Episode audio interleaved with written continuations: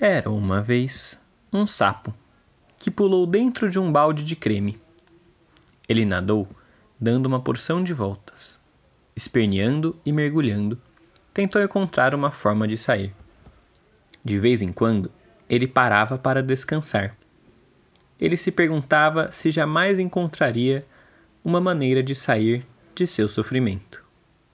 Então, ele começou a cantar enquanto nadava. Ele achou que o canto deixou-o mais forte.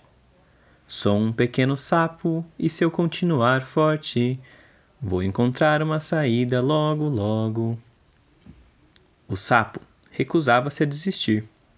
Ele nadou e nadou, e cantou e cantou, até que, sem perceber, seus pequenos pés tinham transformado o creme em manteiga. Finalmente, ele conseguiu subir na manteiga e pular para fora, pouco antes do retireiro voltar para seu balde.